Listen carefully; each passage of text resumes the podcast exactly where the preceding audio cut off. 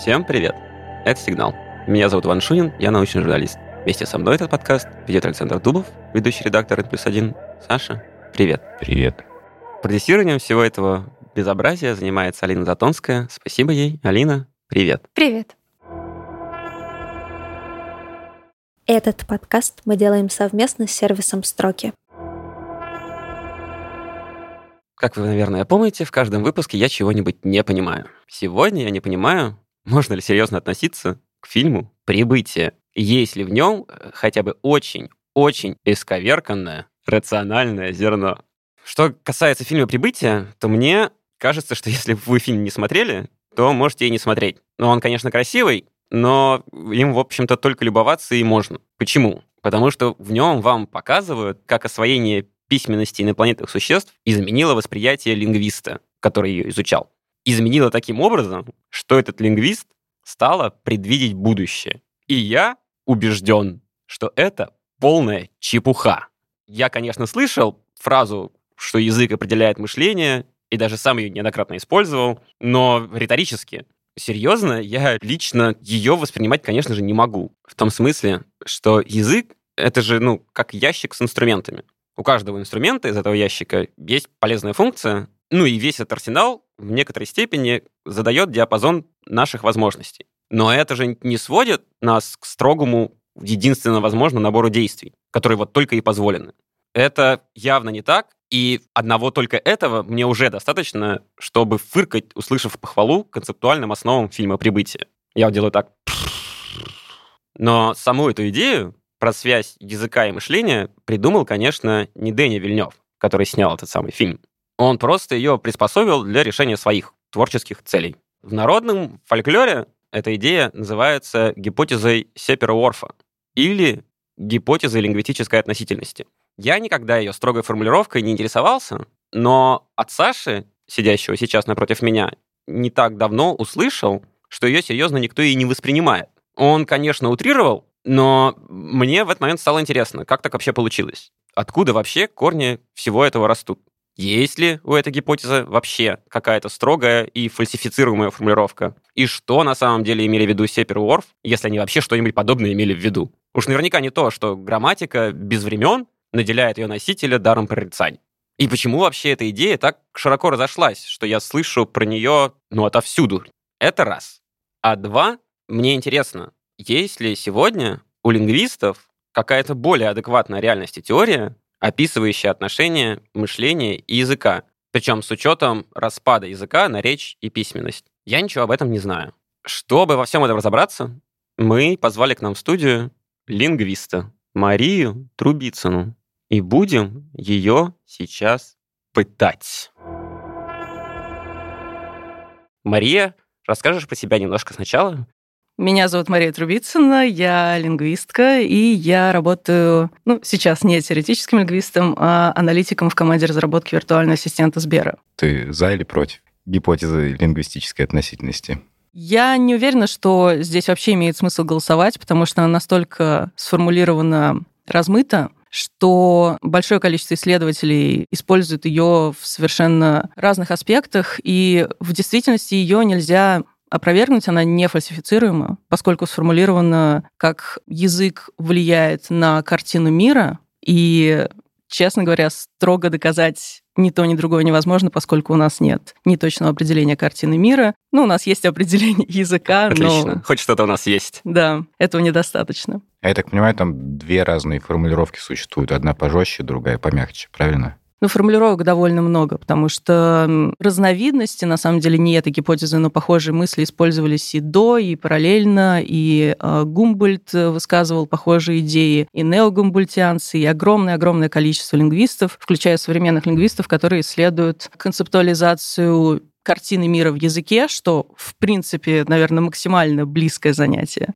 Окей, есть две формулировки, говорит Саша. Маша говорит их на самом деле дофига. Какая Похоже из них на то. самая популярная? О том, что язык влияет на языковую картину мира. И таким образом а, то, как мы общаемся, то, как мы концептуализуем в языке окружающую действительность, согласно этой гипотезе, влияет на то, как мы ее воспринимаем. В качестве примеров очень часто приводят э, то, как э, кодируются цвета во многих языках. Самый простой пример — это про синий, голубой? голубой, да, и blue. А можно мне этот пример пояснить? То есть, типа, что, британцы не видят голубого? Нет, дело не в том, что они не видят, дело в том, что в их языке отдельным простым каким-то примитивным словом закодирован только цвет blue, который не является синим, нашим А, синим. Как не является синим? Подождите. Он э, не является ни нашим синим, ни нашим голубым. Он является чем-то промежуточным на спектре, то есть Итак, на мне сейчас футболка цвета blue. Я думаю, да. Нет, ну, конечно, Это это blue, но это тут даже... Я не хочу сейчас про спектр говорить, потому что цвета не раскладываются на спектр. Но да, просто какой-то широкий диапазон цветов у тебя задается, и они довольно сильно перекрываются. И синий с blue перекрывается, и голубой с blue перекрывается. Я думаю даже, что и синий с голубым перекрываются по-хорошему-то. Должны, они Ну, рядом. Да, безусловно. радуге, по крайней Но в мере. любом случае англоязычный человек, э, видя что-то, что мы назовем голубым, скорее назовет это blue, чем light blue. Но только если у него будет цель выделить определенный оттенок в каком-то контексте. Если это будет синий, он может сказать blue, может сказать там indigo или еще Мгм, что-нибудь. dark э, blue и так далее. Да, dark blue, какие-нибудь, короче, уточнения. Но Мгм. просто blue это Хорошо. довольно широко. Так, просто. ладно. Мгм. Это нам вор сказал, грубо говоря. Грубо говоря, да. Хорошо. А Ам, Сипир, будь он не ладен. Сепер исследовал э, на самом деле языки народов Северной Америки и занимался в основном дескриптивной работой. И на основании своей дескриптивной работы, дескриптивной работы других э, лингвистов, вывел некоторые предполагаемые универсалии. И универсалии как раз были связаны с тем, что в зависимости от того, как разные категории кодируются внутри языка, восприятие этих категорий тоже может меняться. Так, сложно, сейчас, погоди. Когда я прослышал универсалия, я, естественно, думаю, res, aliquid, а, господи, забыл, а их же там 7 или 12. Ну, в общем, про эти универсалии. Что, что за универсалии он там выделил? Не э, универсалии в грамматическом смысле, как мы их сейчас понимаем, не какие-то типологические штуки. Он э, имел в виду скорее какие-то семантические вещи, что, например, в каждом языке обязательно кодируются цвета, определенное количество цветов. Мгм. И вывел даже некоторую шкалу, иерархию цветов. Это вот то, что называется теория Берлина и Икея. А, то, что сначала да, да, да, черно-белый, в, как- в Мгм. каком Потом порядке они возникают в языке, и, соответственно, ты их можешь в иерархическую структуру выстроить. Да, что у тебя сначала черный и белый, потом красный, потом то ли зеленый или желтый, по-моему. Желтый где-то ближе к концу. А, да. или, да, зеленый еще розовый синий, потом желтый. Нет, а розовый это уже предпоследняя почти стадия. У тебя появляется одновременно розовый, коричневый, мгм. еще какие-то. Но это вот перед тем, как уже совсем на оттенки все разбивается. Ну, просто чтобы конкретизировать, немножко странно звучит, когда говоришь про то, в какой последовательности они появляются. Не то, чтобы в каждом языке они обязательно должны развиться. Это просто, что если в языке есть хотя бы минимальное кодирование цветов, ну, вернее, предположение Орфа Если. как раз в том, что оно есть, это я от себя уже Ага. добавляю, просто на всякий случай сомневаюсь и в этом, то это обязательно черные и белые цвета, как минимум. Мгм. Если, например, э, красного цвета нет, значит, там только черный и белый, никаких других быть не может. А, типа дальше не пойдет. Да, то есть так развивается эта иерархия. Если в языке там условно 6 цветов, то это, соответственно, точно красный, черный, белый, и дальше по вот этой Прикольно. иерархии. Это эмпирический факт. То есть он нашел какие-то языки, в которых черно-белый, все. Да, это, по сути, э, метаисследование такое на основании описаний... Да, это надо проанализировать бесконечное количество языков. Ну, в смысле, не, Не-не, ну, бесконечное, него- а те, о которых есть данные, да, известные. У него был как минимум один кейс, в котором ничего, кроме черного не- белого и не было. Мгм. Класс. Так, вот он сказал, что должны быть цвета. Что еще? Сам по себе он еще, если я не ошибаюсь, исследовал э, глагольные категории и категории времени. В том смысле, что у нас э, в русском языке категория времени закреплена так, что мы время можем обозначать, э, ну, практически как-то его объективируем. То есть у нас есть некоторые существительные обозначающие время. У нас есть и утро, и вечер, и времена года, осень, зима, лето, и час. В общем, большое количество разных промежутков времени и просто отрезков времени. Сейчас, Мгм только что. эм, фигурируют как существительные, мы можем их использовать как подлежащие в предложении, то есть мы их используем как некоторый семантический объект. Так или иначе. Время — это вещь. Ну да, или утро наступило. То есть утро... Мы, по сути, строим какую-то метафору с ними, из-за чего они у нас превращаются в объект, ну даже поскольку это подлежащий с некоторым оттенком субъектности. Окей. И при этом есть языки, в которых эм, не просто не происходит вот этой объективизации времени, а время, в принципе, является категорией, которая, во-первых, представлена в отдельной части речи, во-вторых, сочетается только с ограниченным числом слов, как правило, с глаголами, и при этом никакой субъективизации не подвержены в принципе. То есть мы не можем сказать «красивое утро». Угу. Мы можем сказать что-то типа «красиво было, когда утро». И никогда утро. Ну, а, я ну понял. условно, ну, это типа, такой а, перевод. Получается, Красиво что, было утреннее. Что, короче, не субстантивируем время Мгм. никак. Совсем, да, причем. То есть это, Как в принципе... завещал. Вот есть время, а есть субстанция. Субстанция протяжена, время — время. Не помню, что он на самом деле говорил. Там что-то такое было. Да, вопрос теперь. Вот, допустим, мы категоризовали это все. Как это соотносится с гипотезой, к которой мы хотим прийти? Эти категории, они вообще, они же, по идее, против этой гипотезы.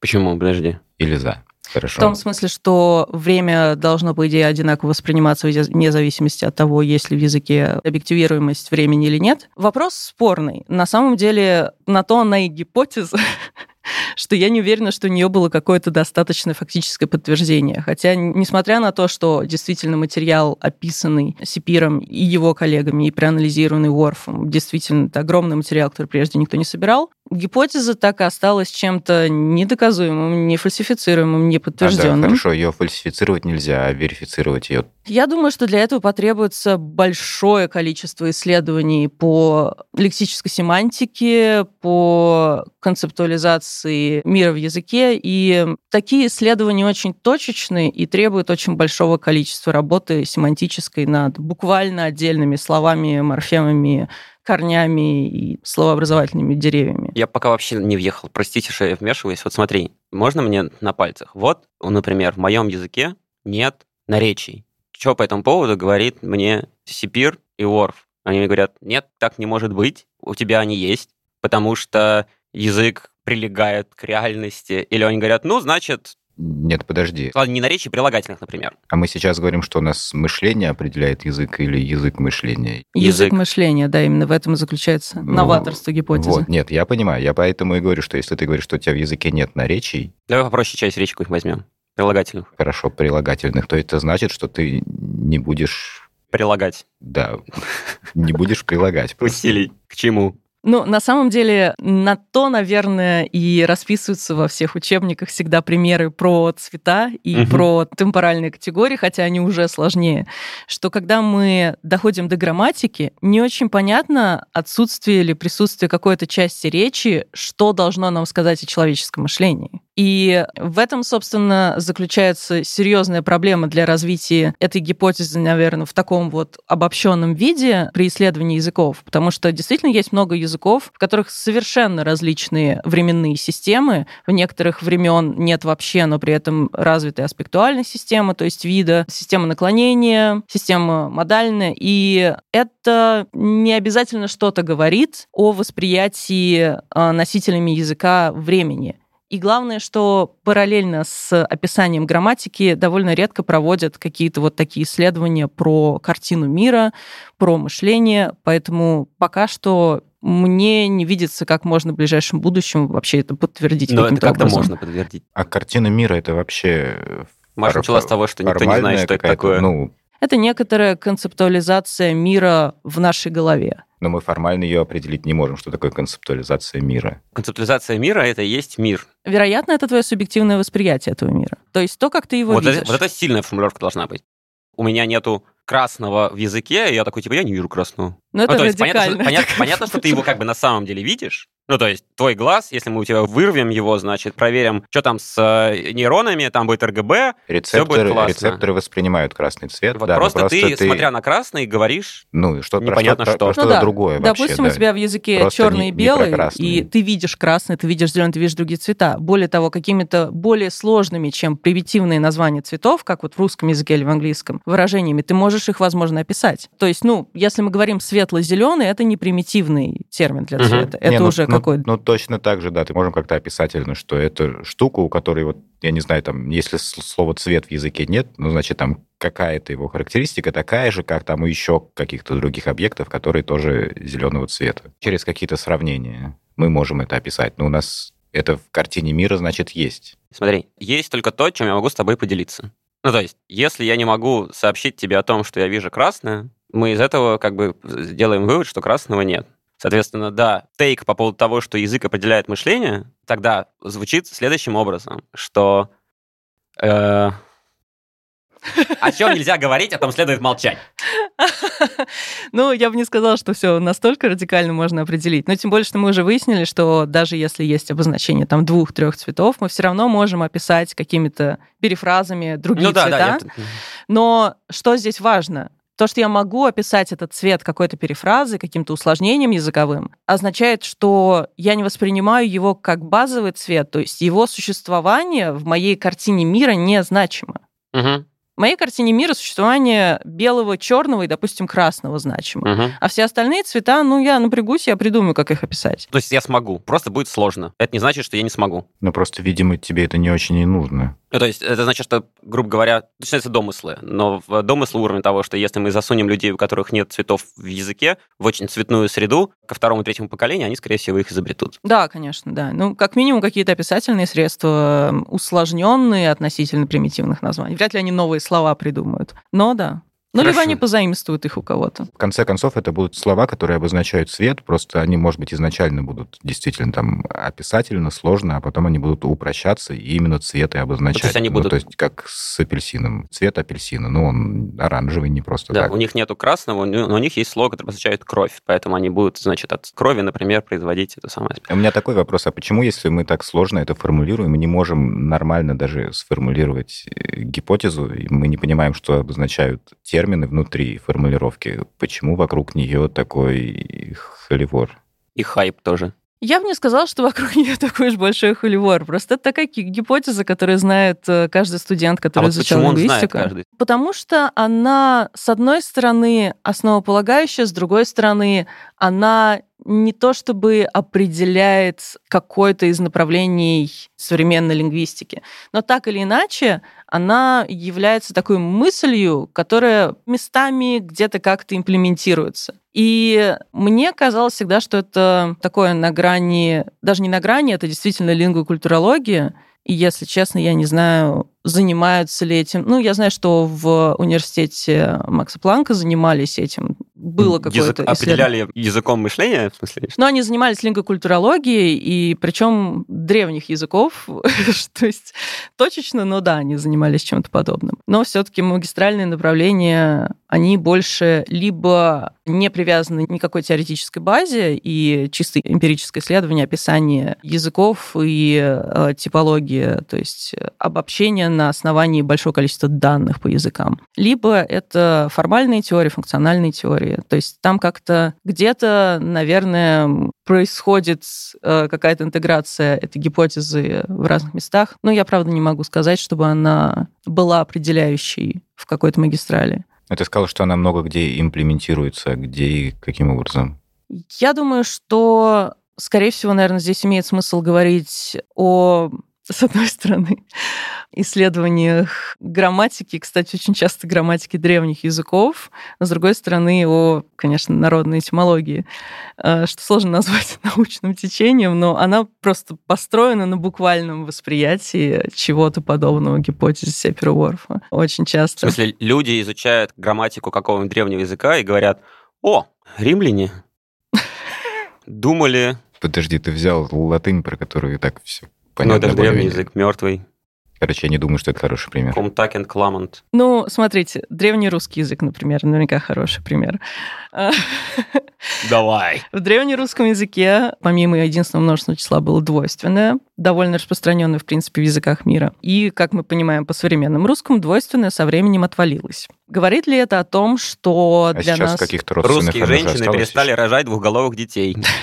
И двуруких, судя по всему. Потому что двойственное число, оно как-то использовалось в основном для описания парных предметов. То есть частей тела, берегов реки, предметов одежды, которые связаны с парными частями тела и подобных вещей. То ну, есть- ну вот это самое, остаток этого двойственного числа, это орел на монетке остался. Нормально. Интересная идея, поскольку действительно, когда мы позаимствовали этого орла, он был одноголовый.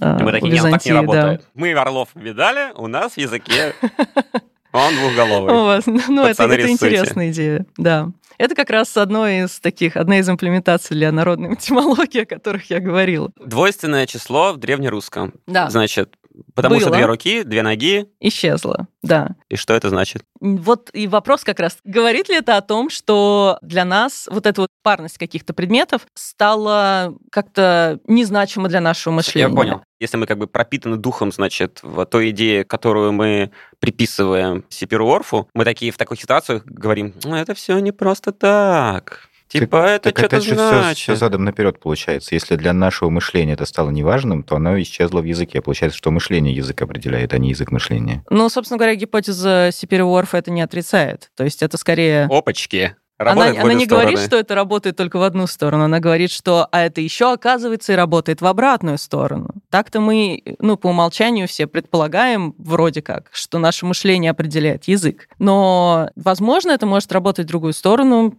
Воз- Мне уже, кажется- воз- уже возможно это работает в другую сторону. Как бы более мягкая формулировка у нас уже пошла. честно сказать, я просто, ну, А как, ты просто не веришь. как синтаксист, я не, не- не А, очень о, давай, склонна давай к с другого стороны. Почему ты в это не веришь? Короче, мы докопались, потому что изначально я спросил за или против. Ты сказал, ну, это сложно, там такая формулировка непонятная. А потом оказывается, что ну вот я синтаксист, и поэтому, ну, что-то, мне кажется, ерунда какая-то. Ну, я должна, мне кажется, отдать дань праотцам было, прежде чем сказать, ну, вообще, конечно, они не правы. А, а их типа уважают. Такие, ну вот идея странная, а так все нормально. Ну, это так вообще-то очень со многими нашими Предками. предшественниками, да. Понятно. Почему нет? Ну, собственно говоря, я не очень в это верю, потому что мне не кажется, что это доказуемо, и мне не кажется, что... Ну, то есть, не знаю, если бы я жила, условно, в эпоху, когда лингвокультурологии, не знаю, там уже было 60, 100 лет, и было собрано куча исследований, и мне бы показали, вот, смотри, как в Пирохан язык повлиял О, на действительность. Сейчас поедем. Вот. Я бы, наверное, тогда сказала, вау, я верю. Но э, в действительности, возможно, как раз проблема моя в том, что таких исследований очень мало, и мне просто не на что опереться. А исследований по грамматике очень много, и мне не представляется ни в каком конкретном случае, как это могло бы повлиять на мышление человека. То есть э, Хомский тот же самый не очень-то как-то пытался ответить на этот вопрос, поскольку ему, в принципе, было все равно, что было сказано до него. Он был математик, и он хотел новую, свежую, формальную теорию. Подожди, подожди. И ответить на совсем другие Ты вопросы. говоришь о нем был. Я говорю о Хомском прошлого, я знаю, А, что хорошо, я жив. испугался просто, типа, что Нет, мы я, не заметили. я Не-не, надеюсь, что он этого... жив пока, да. Нам, живи, пожалуйста, мы тебя обожаем.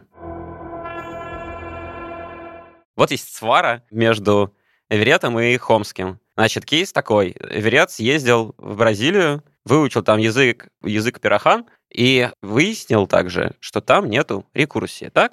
Да, согласно его э, работам, там нет рекурсии. Значит, рекурсия это значит, что когда я говорю, я говорю, я говорю, что я говорю, я говорю, что я говорю, Маша слышит, что я говорю, я говорю, это вот рекурсия, так? В сущности, да. Хотя даже в более общем виде не обязательно повторять это с одними и теми же лексемами. Тот факт, что каждое предложение способно включать в себя потенциально бесконечное количество придаточных предложений, вкладывающихся друг в друга, Мгм. это признак рекурсии. То есть Мгм. ограничено это только возможностями нашей памяти. Эверет говорит, рекурсии нет, оба выкуси Хомский. Почему он это говорит, оба выкуси Хомский? Потому что Хомский говорит, что в каждом языке должна быть рекурсия. Потому что что? Потому что база для генеративной грамматики — это наличие в каждом языке универсалей и параметров. Универсалии должны соблюдаться во всех языках, а параметры — это такие штуки, которые, ну, по сути, можно представить себе как рычажок или переключатель. Они в одном языке как бы повернуты в одну сторону, в другом — в другую. И идея Хомского в том, что в каждом человеческом мозге, сознании заложен вот этот вот грамматический компонент врожденно. И универсалии исходно ограничивают человека, прям ребенка, который только-только начинает говорить предложениями, от порождения невозможных, в принципе, в человеческом языке структур. Параметры выстраиваются, пока ребенок выучивает от окружающей среды, от родителей, от воспитателей язык. Можем ли мы помыслить что-то, что запрещает нам Хомский? Я могу, пока я думаю про пример такого универсального ограничения, привести пример параметра, который может выстраиваться. Для вопросительных предложений в большинстве языков, если не во всех языках, есть некоторые вопросительные слова. Они, как правило, генеративистами называются WH словами, потому что, как известно, генеративная грамматика выросла из описания английского То языка. Есть что, кто, когда. Да. И в то время как во многих э, европейских языках, как правило, в вопросительном предложении эти слова переезжают в начало предложения, Угу. мы говорим переезжают, потому что если это не вопросительное слово, оно находится ну, на своем типичном для порядка слов этого языка месте в предложении. То есть, например, Маша ела кашу, Кашу — это у нас дополнение, оно находится в конце предложения, порядок э, слов, подлежащее, сказуемое дополнение нормальный для русского языка. Если мы спрашиваем, что ела Маша, у нас это дополнение переезжает в начало предложения, превращается в что. Угу. Это такое WH-передвижение. А я тебе говорю, Маша ела что? Это как раз э, вариация, доступная для русского языка, но главное, что, в принципе, это передвижение возможно. В японском языке это передвижение нет совсем. В смысле, они, в принципе, не могут так предложение построить? Или если они его построят, то Оно что? будет им- им- неправильное. Оно будет неправильное, неграмматичное. э, Я не уверена, поймет ли его носитель. Вот, э, вот это важно. Это вопрос сложный, потому что я работала немного с носителями корейского языка. Они вот, в принципе, на все структуры не очень правильно построены, даже не сильно как Мгм. бы такие поломанные грамматически отвечают, я тебя не понимаю. Я не уверена, что здесь э, на этом можно всегда ориентироваться. Это прикольно. А в русском вообще пример так сильно исковеркованного высказывания. Бывают, да, такие предложения, которые настолько поломаны, что их не понять. Так, вернемся. Это все был пример к тому, что такое параметры, как они Да, появляются. и, собственно говоря, считается, что вот это вот передвижение WH слов это такой параметр, Мгм. который ребенок усваивает, пока получает какие-то вот входящие данные языка, пока с ним разговаривают родители. И, соответственно, такие ошибки ребенок может допускать пока не выстроил у себя в голове все параметры языка. Нормально, что дети спрашивают, Маша ест что? Ну, не на русском там, а на каком-то еще. А в японском? Ну, на японском это и должно быть Маша, есть что, А, ест что. Я не знаю, если честно, данных исследований по японским детям. Ну, Не, то есть просто не если, буду если дети врать. спрашивают у родителей в японском, типа, что ест Маша, что родители говорят, я тебя не понимаю. Или что? Бьют посуду. Я не знаю, насчет, японского в корейском, возможно, действительно так происходит. Я тебя не понимаю, скажи нормально. Окей. Да. Но сейчас припоминаю исследование на баском языке подобное, но там сложнее, на самом деле, этот пример описать, потому что там еще вообще другая синтаксическая структура, другое кодирование падежное. Но да, насколько я помню, там были примеры, в том числе с WH словами, когда они возникали в неожиданных местах. И гипотеза была в том, что ребенок просто еще не усваивает до конца язык, и пока вот он проходит через определенные ступени усвоения того или иного параметра, он допускает определенного типа ошибки. Мгм. Что касается универсальных запретов, э, то да, есть э, какие-то вещи, которых никто не может сделать э, в языке. То есть, ну, предполагается, что ни в каком языке этого нельзя. То есть, ну, как в случае с рекурсией, здесь это скорее не запрет, здесь это скорее предполагается как какое-то универсальное свойство языков. Нет, с рекур- рекурсия просто наоборот. Это не запрет, это как это... Рекурсия есть, точка. Собственно, понимая, свара быть, Эвер- Эверетта да. с Хомским вот именно такое. Хомский говорит, да, она там есть, ты просто ее не нашел, дурак. А, На самом деле большинство людей так говорят. Кажется, это довольно популярное мнение, э, потому что... но никто не ходит искать или что? Я, честно говоря, слышала, кажется, об одном исследовании, когда отправились к индейцам Пирахан э, проверять это, но, честно, так и до него не добралась, и не знаю, если честно, даже опубликовано ли оно уже или нет. Но да, почему-то большие коллективы ученых не побежали защищать рекурсию и генеративную Ну, грамматику. возможно, просто потому, что Хомский звезда, офигенный чувак, а Эверет миссионер. Не ну, в общем, имеет типа, большой репутации да, в Хирш у него коротковато, все такие, типа, да ну нафиг. Ну, Хотя я... книжку он прикольно написал. Я боюсь, что, да, его отсу- отсутствие какой-то большой репутации как лингвиста теоретического могло сыграть роль, конечно, в этом. Книжку он написал прикольно, в ней очень мало про язык. Практически ничего. То есть, ну, никаких данных, э, Зато только какие-то много. рассуждения. Байки, да, байки очень классные, согласна. Читается очень вообще на одном дыхании, но это даже не научпоп, это такое что-то дневниковое скорее. То есть казус Эверетта. Просто в том, что он что-то утверждает, все говорят, да, мы даже проверять не будем. Может, когда проверим, тогда выясним. То есть вопрос подвешен на самом деле. Да, похоже на то. И даже выходя за пределы человеческих языков, есть исследования по языковым системам животных. О, давай. И похоже на то, что э, человеческие языки от э, языков общения животных отличает как раз то, что человек способен усвоить э, рекурсию, а животные по какой-то причине этого сделать не могут. Было исследование с тамаринами и э, с обучением их э, разным слоговым последовательностям, и выяснилось, что они могут усвоить последовательности типа А, Б, А, Б, когда А и Б это какие-то по смыслу связанные слоги. Угу. Но они не могут э, при том же условии усвоить и понять, то есть как-то соответствующе отреагировать на последовательности АА, ББ где первая А связана с последним Б, и угу. вторая А связана, соответственно, с первым Б. Матрешка. То есть такое включение, да, матрешка. О, матрешка это же это идеальный пример рекурсии. Если они одинаковые. Нет, Неважно, не могут быть обязательно. разные. Не обязательно. Хорошо.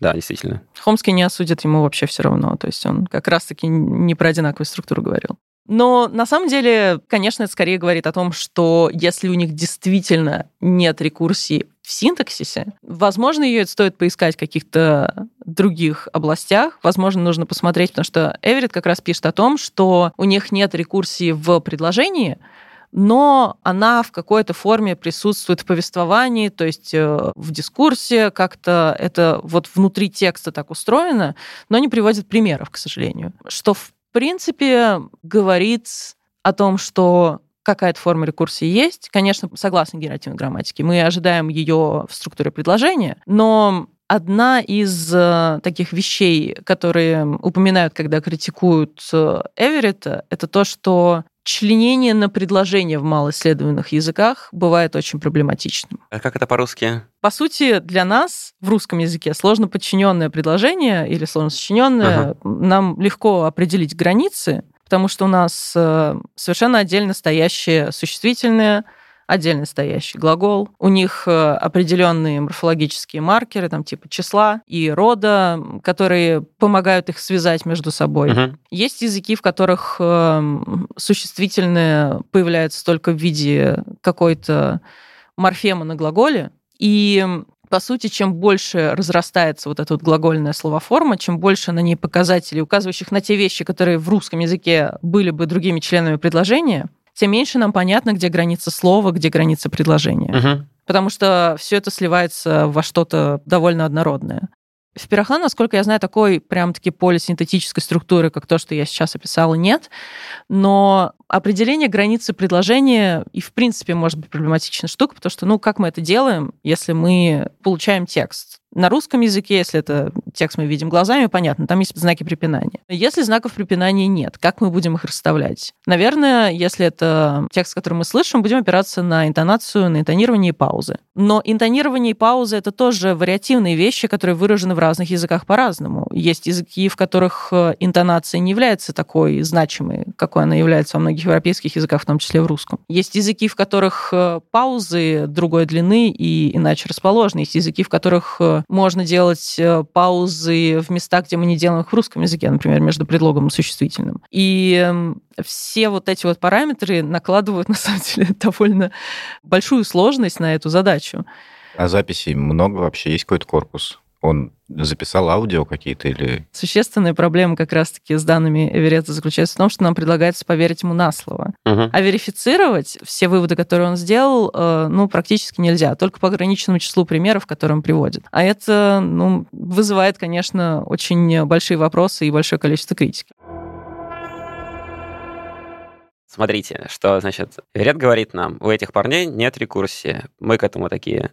«А, язык определяет мышление. Это значит, что что? Ну, это как раз то, о чем я говорила с грамматическими категориями. Когда мы говорим о грамматике, нам очень сложно провести какую-то параллель между тем, как устроена грамматика в языке, и тем, э, как в зависимости с ней должно быть устроено мышление. Эверет как раз в своей книжке очень любит такие параллели проводить, типа эти ребята не различают право и лево, потому что им это не нужно. И в языке, типа, нет обозначений право и лево. То есть он говорит, мышление определяет язык. Ну, здесь, если честно, я не очень понимаю, как можно считать, что это язык определяет мышление, а не наоборот. И если это так, по его мнению, то как мы должны это различать? Не уверен, что для него это было так важно. Он всего лишь хотел показать соответствие между картиной мира и языком, что в их случае это все очень взаимосвязано, потому что они изолированы племя. Но в действительности возникает очень много вопросов по поводу того, есть ли там действительно такая связь, или это просто изолированное племя, которое, как он описывает, обсуждает только определенный круг тем, не говорит про внешний мир, потому что это изолированное племя, и им это неинтересно, очевидно. И язык таким образом существует, потому что странно иметь в нем категории, которые ты не используешь. Если язык определяет мышление, а у этих парней это рекурсия, то мы их не можем чему-то научить, так ведь? Нет, на самом деле не совсем так. Во, давай. Что это опровергает, действительно, если мы обнаружили язык, в котором нет рекурсии, так это то, что это лингвистическая универсалия для всех языков. Мы обнаруживаем, что, возможно, это все-таки параметр, Просто А-а-а. там в 99,9% языков он выставлен там на switch on. Но насчет самого грамматического компонента человека, это совершенно не говорит, что они не способны усвоить рекурсию. Они, по идее, все равно должны быть способны ее усвоить, тем более, если это параметр. Потому что... Потому что они люди. Да. Отлично. Да, идея именно в этом. Типа проблема, собственно, насколько я понимаю, получается такая, что Хомский как бы все равно в какой-то момент опирается на, на некоторые представления о природе человека. Основание его э, теории как раз-таки очень психолингвистическое, uh-huh, uh-huh. и многие его последующие работы, которые были уже там не в 50-е, 60-е годы, а там 80-е, 90-е, теория минимализма, они все как раз-таки вся эволюция генеративной грамматики опирается на эволюцию его представлений о психолингвистическом устройстве uh-huh. вот этого а, всего. А, а вторая проблема связана с тем, что если мы верим в Псиперворфа, то мы таким образом, как это, запираем людей, короче, в их маленьком мире. Да, это, наверное, одна из проблем, которые, когда я впервые знакомился с этой теорией, не помню там на каком курсе, вызвало у меня такое... Звучит как стереотипы. Ну, почему стереотипы? Ну, похожая структура, как у наших стереотипов, там, представлений каких-то. Но в этом есть, конечно, что-то, честно говоря, неоколониальное. Это еще начало 20 века, как раз тогда еще все нормально было. Ну, в этом смысле, типа, люди не очень стеснялись. Мы помним, что немцы сделали с... Не немцы, а какой-то немецкий ученый, который пришел в Руанду, и там, значит, поделил их на классы. Хуту и Тутси. Ну и мы знаем, чем дело закончилось. Это, конечно, немножко анекдот, но все равно. В некотором смысле можно предъявлять Сиперу Орфу вот за то, что, ребят, вы что-то это самое... Вы что, серьезно думаете, что мы возьмем человека с очень отличающимся от нашего языком и не сможем его чему-то научить? Я сильно сомневаюсь, что люди, в языке которых есть только черное и белое, что у них как-то мозг по-другому устроен. Но, сколько я понимаю, Сиперворфа это прям должно следовать, если мы в это верим. Точно известно, что они не рассуждали про мозг, про биологическую ну, составляющую всего, но да, что, то есть вот сознание, мышление, как-то, да, построено иначе. Сложно не зайти слишком далеко в этих рассуждениях. А, точнее, нет, да. смотрите, вот так, если далеко идти в этих рассуждениях, то тебе придется признать фильм «Прибытие» смотреть так, как я не рекомендую смотреть. Ты такой, ну да, если ты выучишь, блин, язык пришельцев, для которых время — это пространство, то будет у тебя как Эми Адамс. Возвращаясь к фильму «Прибытие», мне кажется, это самый интересный момент в том, что то сделал этот фильм, чего не делали другие. Научная фантастика построена так, что мы берем какие-то реальные гипотезы, реальные представления, недоказанные о чем-то, и развиваем их э, до какой-то гиперболизированной степени. Это ведь именно то самое, просто никто никогда не делал это с лингвистическими гипотезами и теориями. Ладно, цены прибытия можно смотреть. Спасибо, Маша. Спасибо, Саша. Спасибо, Алина. Всем пока.